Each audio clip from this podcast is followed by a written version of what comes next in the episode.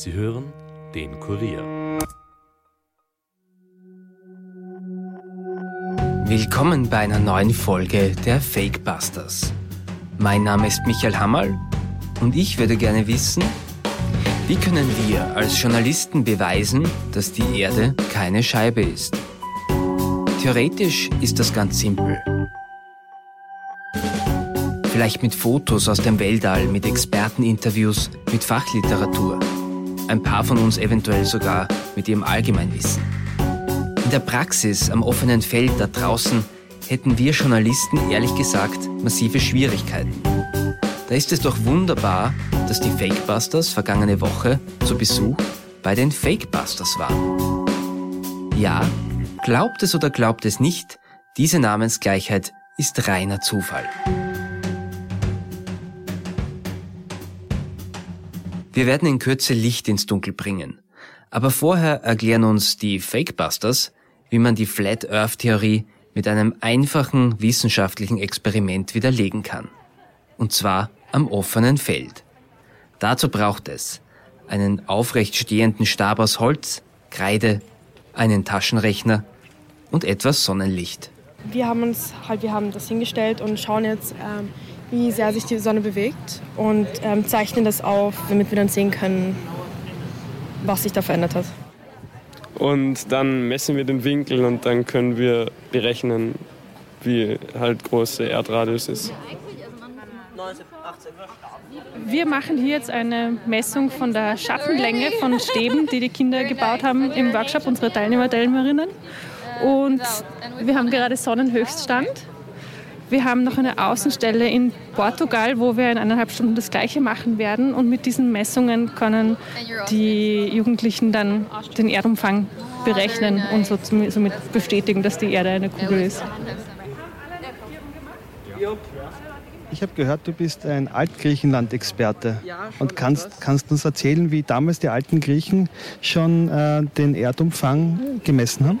Ähm, ja, also das war recht einfach. Also es gab halt eben auf, in einem Dorf in Griechenland gab es halt eben einen Punkt, wo in zur Sonnenwende ein, ein Lichtstrahl wirklich genau in den Brunnen fiel, also wirklich im rechten Winkel. Und zu diesem Zeitpunkt war dann eben Aristoteles, ähm, war dann nämlich in Alexandria, wo ein großer Obelisk war. Und dort konnte er nämlich den Schatten sehen. Mit den Schatten konnte er den Grad bemessen. Und das musste dann einfach nur mal die Entfernung von Alexandria zum Dorf. Und dann hatte er circa den Erdumfang. Sehr schön. Nun weiß auch ich Bescheid, die Erde ist keine Scheibe. Bleibt nur noch das Rätsel um die Fakebusters. Es ist so, die Kurier Fakebusters, also wir, sind ein launiger informativer Podcast. So denken offenbar nicht nur wir selbst, sondern auch andere über uns. Deshalb hat uns das Fakebusters Bootcamp, ein Sommercamp für Oberstufenschüler, zu sich eingeladen. Das IST Austria, das Institute of Science and Technology in Klosterneuburg, hat das eingefädelt. Fakebusters, der Name lässt bereits erahnen, worum es bei diesem Sommercamp geht. Organisatorin Magdalena Steinrück hat alle Details. Frau Steinrück, vielen Dank noch einmal für die Einladung. Wenn Sie uns ganz kurz erklären könnten, worum geht's denn beim Fakebusters Bootcamp? Das Fakebusters Bootcamp ist unser Feriencamp für Oberstufenschüler, Schülerinnen ab 14 Jahren. Bei dem geht es darum, dass unsere Jugendlichen Wissenschaft als eine Methode kennenlernen, wie man über die Welt um uns herum lernen kann, wie man unterscheiden kann, was eine solide wissenschaftliche Erkenntnis unterscheidet von vielen, was so in Social Media herumgeistert, insbesondere eben im Zusammenhang mit Fake News und Desinformation, Mythen und so weiter. Jetzt haben Sie, glaube ich, drei Tage ähm, hinter sich, wo Sie das gemacht haben, mit ähm, Kindern zwischen 14 und 17 Jahren, wenn genau. ich es richtig im Kopf habe, beziehungsweise dann natürlich schon Jugendlichen. Ähm, was ist denn jetzt Ihr Fazit nach diesen drei Tagen? Also ich war unglaublich begeistert von dem, einerseits vom Vorwissen, was die Jugendlichen mitgebracht haben und auch vom Interesse also auch unsere Forscherinnen und Forscher, die da waren, haben teilweise gesagt, ah, denen kann ich ja gar nichts Neues mehr erzählen, was, glaube ich, dann doch nicht so war. Aber egal welches Thema, ob es um Evolution geht, ob es um die Vermessung der Erde geht, ob es um Corona geht, die sind einfach voll auf Zack und es ist ein großes Interesse da. Das macht Spaß. Also könnte man fast sagen, das ist eine, eine Generation, die möglicherweise auch gerüstet ist für diese Informationsflut und für die Fake News, mit der sie konfrontiert werden jeden Tag. Ja, schon. Also wenn ich vergleiche, wie, wie wir in dem Alter unterwegs waren, gab es natürlich auch noch andere Themen. Aber ich habe schon das Gefühl, die sind am Puls der Zeit und kriegen mit, wie die Welt heute funktioniert und bilden sich da auch selbstständig fort und suchen sich ihre Informationen und sind da sehr sensibilisiert dafür auch. Ähm, abschließend vielleicht, wo würden Sie da jetzt noch, ähm, noch eine Verbindung zum Journalismus sehen oder zum ähm, Fake Pastors ähm, Podcast, wo man das, die, die beiden Sachen, die ganz zufällig ähm, namensgleich sind, irgendwie in Einklang bringen könnte? Also ich glaube, sowohl Wissenschaft als Journalismus spielen einfach zwei ganz, ganz große Rollen darin, in unserer Gesellschaft Orientierung zu schaffen in einer Welt, wo viele Informationen durch die Luft fliegen, natürlich auf unterschiedliche Weise.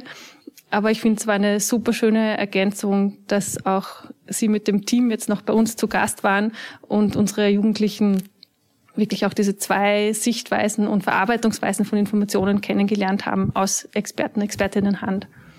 Freut mich. Gutes Schlusswort, finde ich auch. Und vielen Dank für das Interview. Dankeschön. Wissenschaft und Journalismus. Die Pandemie hat diese beiden Disziplinen enger zueinander gebracht. Eng genug? Gute Frage. Wir Journalistinnen und Journalisten versuchen jedenfalls auch, die Welt jeden Tag ein bisschen besser zu verstehen. Manche zumindest. Journalismus, Wissenschaft, Informationsflut, Fake News. Über diese Disziplinen und auch Spannungsfelder haben wir mit den Schülerinnen und Schülern diskutiert. Wo bekommt ihr denn eure Informationen her und wem vertraut ihr? Ähm, also ich lese viele Zeitungen. Äh, also ich lese den, den New York Times, aber da ist jetzt hauptsächlich über die Taliban. Und andere Nachrichten bekomme ich vom Standard. Also wenn es so um Neuigkeiten geht und wenn ich äh, Wissenschaftliches lesen will, dann... wenn ich etwas Wissenschaftliches wissen will, dann lese ich ein Buch oder suche mir eine Studie dazu und überprüfe die Quellen. Ja, also äh, ich ähm, hole auch von meinen Eltern ein paar Informationen, äh, lese auch eben etwas Zeitung, Kurier, Standard ganz durch, höre mir auch manchmal Podcasts an äh, oder halt eben auch manche YouTuber, wo ich aber auch schon wirklich ähm, Faktenchecks auch hin und wieder auch manchmal mache, dann nochmal extra. Machen das viele von euch, dass ihr nachher, wenn ihr einen Artikel gelesen habt und ihr seid euch nicht ganz sicher, ähm, noch den äh, wissenschaftlichen Artikel einholt dazu? Ist nämlich kein schlechter Ansatz, würde ich sagen.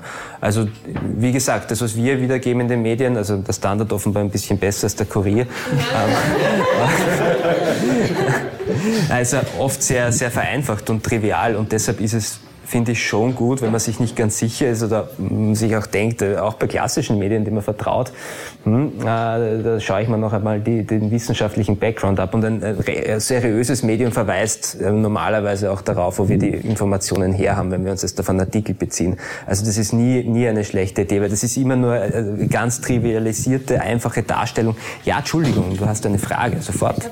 Ich glaube, es ist auch wichtig, bei den Studien zu prüfen, weil ähm, wie wahr sie sind, weil es gibt auch gesponserte Studien und die werden wahrscheinlich zugunsten des Sponsors äh, die Ergebnisse veröffentlichen. Also wenn jetzt die Frage darum geht, ob, äh, ob ein Pestizid jetzt krebserregend ist oder nicht, sagen wir es so, äh, und es sponsert der Pestizidhersteller, so schon frage ich, ob diese Studie jetzt glaubwürdig, glaubwürdig ist. Ja, also hat man im Journalismus leider, muss man ehrlicherweise sagen, nicht immer die Zeit dazu, dass man so in die Tiefe geht. Äh, sollte, sollte aber Standard sein. Also nicht nur beim Standard. Bei uns ist es sowieso. Ähm, aber ja, bei wissenschaftliches Arbeiten ist ganz klar, muss man sich sowieso immer das äh, Studiendesign anschauen und das sollte auch im Journalismus. Aber wie gesagt, also äh, nur ein kurzer Einblick in unsere Arbeit. Wir haben teilweise ähm, für, für Artikel zwei, drei Stunden Zeit, dass wir recherchieren und dann schreiben und dann geht das raus. Und deshalb ähm, so ganz heikle Sachen schreiben wir dann eher nicht und nehmen uns einmal Zeit, ein paar Tage und, und geben das vielleicht auch an Redakteurin, Redakteur weiter, der ein bisschen versierter ist. Wenn ich jetzt über Afghanistan schreibe als, als Laie, der jetzt innenpolitisch berichtet jeden Tag und da dazukommt, na, dann muss ich mal wen dazuholen und das ist halt auch ganz wichtig. Entschuldigung, du wolltest noch was einwerfen. Ja. Äh, Stimmt es eigentlich, dass jetzt eigentlich der Beruf des Journalisten einfach viel schwieriger geworden ist über die Zeit jetzt einfach? Auch halt einfach durch dieses ganze Fake News und das Ganze? Ja, natürlich ist es schwieriger geworden, eben weil man, weil halt, ähm, also natürlich war es früher so, dass die Journalisten halt ähm, genau eine, eine Meldung pro Tag bekommen haben, die haben sie dann verifizieren müssen, nachrecherchieren müssen und dann hat man den Artikel dazu geschrieben. Wir werden jetzt die ganze Zeit bombardiert. Jede Sekunde kommt über den Nachrichtenticker was Neues rein in den sozialen Medien, posten ganz viele Leute ganz viele verschiedene Sachen. Ähm, es ist einfach eine Flut an Informationen geworden. Das seht ihr ja sicher selber auch. Und unsere Aufgabe ist es ja eher schon fast äh, aus dieser ganzen Flut die wichtigsten Nachrichten hin, herauszudestillieren für unsere Leser. Ihnen zu sagen, das ist was Wichtiges, das müsste, müsst ihr eigentlich wissen, sozusagen als Leser von uns, oder von dem glauben wir, dass es wichtig ist für euch, dass ihr es wisst. Und das ist eher was Unwichtiges, das berichten wir vielleicht eher nicht. Mhm. Ja. Und da bin ich wieder beim Anfang. Da muss man auch ganz klar unterscheiden, wo gibt es vielleicht irgendwie eine Agenda dahinter, wie, wie du vorher gesagt hast, mit diesen Studien zu Pestiziden, oder wo gibt es eine politische Agenda dahinter. Also wenn du zu einem Israel-Konflikt zwischen Palästinensern und, und Israel berichtest, dann musst du natürlich immer abwägen, okay, von welcher Seite kommt die Information gerade, weil es wird halt auf beiden Seiten versucht, Propaganda zu machen und wir als neutrale Journalisten in einem eher neutralen Land, sage ich jetzt mal, hat auch ein bisschen schon gebröckelt jetzt in den letzten Jahren, versuchen da uns eine neutrale Meinung zu bilden, aber ganz zu 100 Prozent kann man das, glaube ich, auch nie erfüllen, aber wir können uns halt annähern. Und ähm, was eben die Studien betrifft, ist, ist halt so, oder auch jetzt, wenn wir das Corona uns anschauen, es gibt zu Corona mittlerweile sehr viele verschiedene Studien, da kommen halt vielleicht 99 Prozent der Wissenschaftler zu dem Ergebnis, ja, Corona ist gefährlich und ein Prozent der Wissenschaftler kommt zu dem sehr überraschenden Ergebnis, nein, es ist ganz ungefährlich, es ist nur mit einer Grippe zu vergleichen. Na, dann muss man sich halt langsam überlegen, wem man mehr vertraut, wenn 99 Prozent der Wissenschaftler zu einem Ergebnis kommen und halt einer zu einem anderen. Aber Wissenschaft ist ja nie ein abgeschlossener Prozess, sondern es bewegt sich immer weiter. Wir, wir lernen ja jeden Tag was dazu. Wenn man die beiden Teile gleichgewichtet, dann ist es natürlich genau das Falsche. Okay, ich habe eine Frage. Ähm, veröffentlicht, äh, veröffentlicht ihr Artikel nur, wenn ihr euch zu 100% sicher seid, dass die Informationen auch stimmen? Oder? Ähm, ehrlich gesagt nein. Ähm, aber natürlich äh, schreibst du dann dazu, ähm, dass ich es nicht verifizieren kann zu dem Zeitpunkt. Also wir, wir reden da nicht von ganz krassen Sachen, ähm, sagen wir, ähm, schwere Krankheit einer Politikerin oder eines Politikers oder solche Dinge. Aber es, es gibt schon äh, so Gerüchte, wo man schon ansatzweise wissen, das könnte stimmen, weil das war in den, in den Vortagen, hat sich das schon angedeutet und dann schreibt man halt mutmaßlich oder anscheinend oder sonstiges. Aber man, man weiß das zumindest aus, dass man sich nicht sicher ist. Das war auch in Afghanistan der Fall, wie diese Videos zuerst über Twitter reingekommen sind äh, mit den Menschen, ich weiß nicht, ob ihr das gesehen habt, die an den Flugzeugen ähm, sich festgeklammert hat, ähm, wo auch nicht gleich klar war, war das jetzt wirklich dort in Kabul vor Ort ähm, oder nicht. Also Vielleicht ein anderes Beispiel, das ich bringen hm. mag, ist, wenn es zum Beispiel einen Terroranschlag gibt oder irgendein ein sehr großes Ereignis, wo wir live tickern. Das heißt, wir schauen, dass wir die ganze Zeit neue Informationen rausbringen dazu, wie sich das entwickelt. Dann schreiben wir ganz oft äh, oben drüber, was wir wissen und was wir nicht wissen. Also was wissen wir schon gesichert, keine Ahnung, ich gehe jetzt nochmal zu so einem Terroranschlag zurück. Wir wissen zum Beispiel, dass es ähm, ein Angreifer war, der geschossen hat. Was wir nicht wissen, hatte dieser Angreifer Komplizen. Wir wissen noch nicht, ähm, wer genau hinter einer Tat steckt. Wir wissen noch nicht, ähm, wie viel Opfer es wirklich gibt. Also das versuchen wir dann sozusagen, und das ist, glaube ich, das hat, sich beim Journalismus schon auch geändert. Wir müssen viel transparenter machen, mhm. wie wir arbeiten. Wir können euch dann mhm. immer zu jedem Zeitpunkt müssen wir euch sagen können, ja, so arbeiten wir und das wissen wir und das können wir, das wissen wir einfach noch nicht und das können wir euch zu dem Zeitpunkt noch nicht sagen konkretes Beispiel, ähm, als die ähm, Taliban ähm, den Präsidentenpalast übernommen haben und der ähm, afghanische Präsident zu dem Zeitpunkt, der Herr Ghani, schon geflohen ist, dann ist das bei uns relativ früh reingekommen als Information und wir haben das dann schon rausgegeben und verbreitet, aber verifizieren können, als Kurier haben wir es zu dem Zeitpunkt natürlich nicht. Wir haben keinen Mann in Afghanistan vor Ort gehabt, wir haben noch keine Bilder aus dem Präsidentenpalast gehabt. Es hat ganz verschwommene Videos aus Twitter gegeben und da ist dann wichtig, dass man die Information ausweist. Also jetzt im innenpolitischen Bereich ist es vielleicht ein bisschen einfacher, weil wir näher dran sind. Chronik auch, aber vor allem Auslandsberichterstattung hast du sehr, hast du sehr oft Dinge dabei, wo du jetzt nicht zu 100 Prozent sagen kannst, ob das wirklich ob das wirklich stimmt und dann musst du es halt ausweisen. Aber es, es gibt ähm, ganz krasse Beispiele, wo man dann schon davon Abstand nimmt. Also zum Beispiel eine, eine Todesmeldung und es gibt zwei, drei Accounts, die das auf Twitter verbreitet haben. Naja, dann wird man es nicht in die Zeitung schreiben. Das ist genau nicht unsere Aufgabe und Arbeit weil Sie ja auf Twitter erwähnen, also wie kommen eigentlich dann die meisten Informationen zu Ihnen? Mhm. Also viel auch von sozialen Netzwerken. Also unser Hauptinformationssystem ist schon die APA, also die Austrian Press Agency. Ähm, daran orientieren wir uns ein bisschen, da haben wir unsere Termine drin, was kommt jetzt tagsüber. APA ist eine gute Informationsquelle. Ähm, Twitter hin und wieder, also ich als Innenpolitikjournalist ähm, schaue mir dann schon an, ähm, was ähm, Politiker auf sozialen Medien posten. Aber natürlich haben wir auch einen direkten Draht zu denen und das ist eigentlich auch unsere Aufgabe, dass wir Informationen reinholen, die wir halt exklusiv haben oder die wir halt halbwegs exklusiv haben, weil ähm, das ist in Wahrheit der Geschichte, wenn du den Leuten erzählst, ähm, was der Standard ihnen gerade nicht erzählst, sei das jetzt in einem analytischen Kontext oder Politiker sagt da was, ähm, was halt noch niemand anderer hat, das ist eigentlich dieser, dieser Kampf um Information, den wir jeden Tag haben. Und, und das ähm, weist dann im Endeffekt auch die Qualität aus und ist dann ein Grund, warum man sich, glaube ich, die eine Zeitung kauft und die andere vielleicht nicht. Oder in dem Fall, ähm, mir werden glaube ich, fast alle nur mehr Online-Medien ähm, konsumieren, nehme ich an. Also wem man eher den Klick schenkt. Und zwar, weil Sie gerade Twitter und das Ganze erwähnt haben, gibt es hm? irgendeine Social-Media-Webseite, die Sie als Journalisten oder als Zeitung hassen? Also Twitter, Twitter ist eine Plattform, die andere große Plattform ist Facebook, wo, auf denen wir natürlich auch vertreten sind. Dann gibt es die beruflichen Plattformen wie LinkedIn. Aber eine Plattform, die wir als Journalisten halt sehr kritisch sehen, ist Telegram, wo sich sehr viele Verschwörungstheoretiker zurückgezogen haben, weil das äh, im, Gegensatz zu Facebook und, und Twitter auch nicht wirklich äh, überwacht wird, äh, gemonitort wird und was sich dort halt in diversen Tele Telegram-Gruppen abspielt, das ist wirklich äh, also schauerlich. Und da geht es irgendwie immer darum, wer, wer das noch gruseligere Schauermärchen mhm. hat und jeder packt so eine kleine Mini-Information noch was dazu.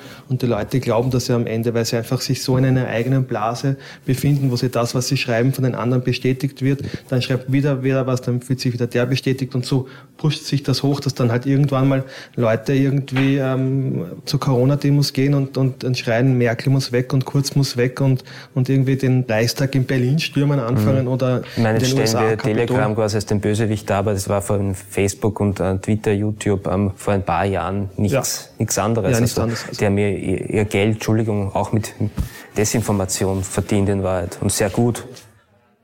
Um den Bogen zum eigentlichen Thema zu schließen, haben wir die Schülerinnen und Schüler selbst gefragt. Kennt ihr jemanden, der an Verschwörungstheorien glaubt? Oder habt ihr selbst schon einmal an eine Verschwörungstheorie geglaubt? Also, ich weiß nicht, ob es jetzt wirklich so eine Verschwörung, Verschwörungstheorie ist, aber man hat, ich habe halt schon, wie ich noch etwas jüngerer war und gerade erst in dieses Internet rangekommen bin, habe ich so Sachen gehört und habe mir gedacht, wie, ob das die echt sind. Und bin halt davon ausgegangen, dass sie echt sind, weil es im Internet stand. Ich halt nicht wusste, dass es, dass es auch einfach nur gelogen sein könnte. Ähm, ich habe auch schon ein paar Erfahrungen mit Verschwörungstheorien gemacht durch Familienmitglieder da wir auch eben WhatsApp-Gruppen haben und dort dann verschiedene Links von Facebook-Seiten und unseriösen Quellen reingeschickt wurden. Ich meine, uns würde, glaube ich, schon auch interessieren, ähm, wie ihr dann darauf reagiert oder was, ähm, was ihr dann im persönlichen Umfeld macht, wenn sowas passiert, ja. Also, wenn es sowas gibt, was nicht sich wirklich wie ein Blödsinn anhört, dann, zum Beispiel, wenn ich sowas höre, dann denke ich halt schon drüber nach, kann das sein, kann das nicht sein.